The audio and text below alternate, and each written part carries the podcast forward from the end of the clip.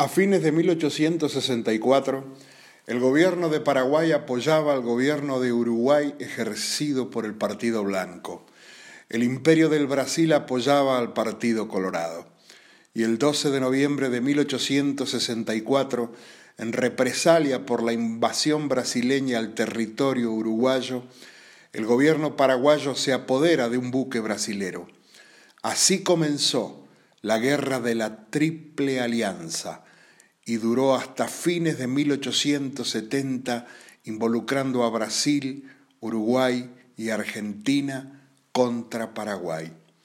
El 16 de agosto de 1869 se produce la batalla de Acostañú, donde a falta de soldados, niños paraguayos fueron disfrazados con barbas postizas para que el enemigo los tome por adultos y les presente combate.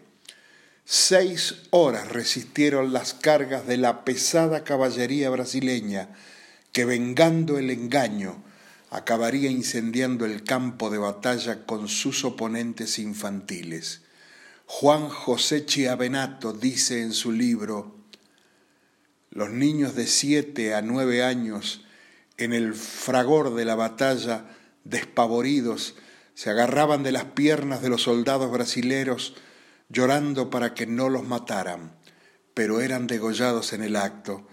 Después de la insólita batalla de Acostañú, cuando estaba terminada, al caer la tarde, las madres de los niños paraguayos salían de la selva para rescatar los cadáveres de sus hijos y socorrer a los pocos sobrevivientes. El conde de U mandó incendiar la maleza matando quemados a los niños y sus madres. Su orden era matar hasta el feto del vientre de la mujer. El hospital de Piribebuy fue incendiado con las puertas y ventanas cerradas con 600 heridos, médicos y enfermeras dentro. El Archivo Nacional de la República fue sacado a la calle y con los documentos históricos se hicieron fogatas. La sangre corría por las calles como agua de lluvia cuando se degolló a 900 prisioneros. El enfrentamiento de Acosta Ñu fue algo que en las batallas bélicas del mundo no tiene comparación. Eran los 500 soldados que quedaban del ejército paraguayo y 3.000 niños. En la batalla de Acosta Ñu, esas diezmadas fuerzas paraguayas enfrentaron a 20.000 soldados del ejército brasilero, lo que se conmemora como un acto de heroísmo sin igual. La libertad en el Paraguay de esa época era un concepto práctico y no una palabra abstracta.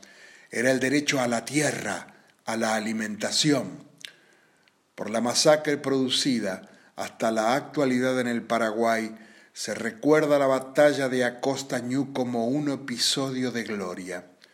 En 1954, la ONU recomendó que se instituyera en todos los países del mundo un Día Universal del Niño y sugirió a los gobiernos que celebraran dicho día en la fecha que cada uno de ellos estimara conveniente. Paraguay en pleno no dudó e impuso el 16 de agosto, donde se conmemora la batalla de Acostañú, como el Día del Niño para ellos.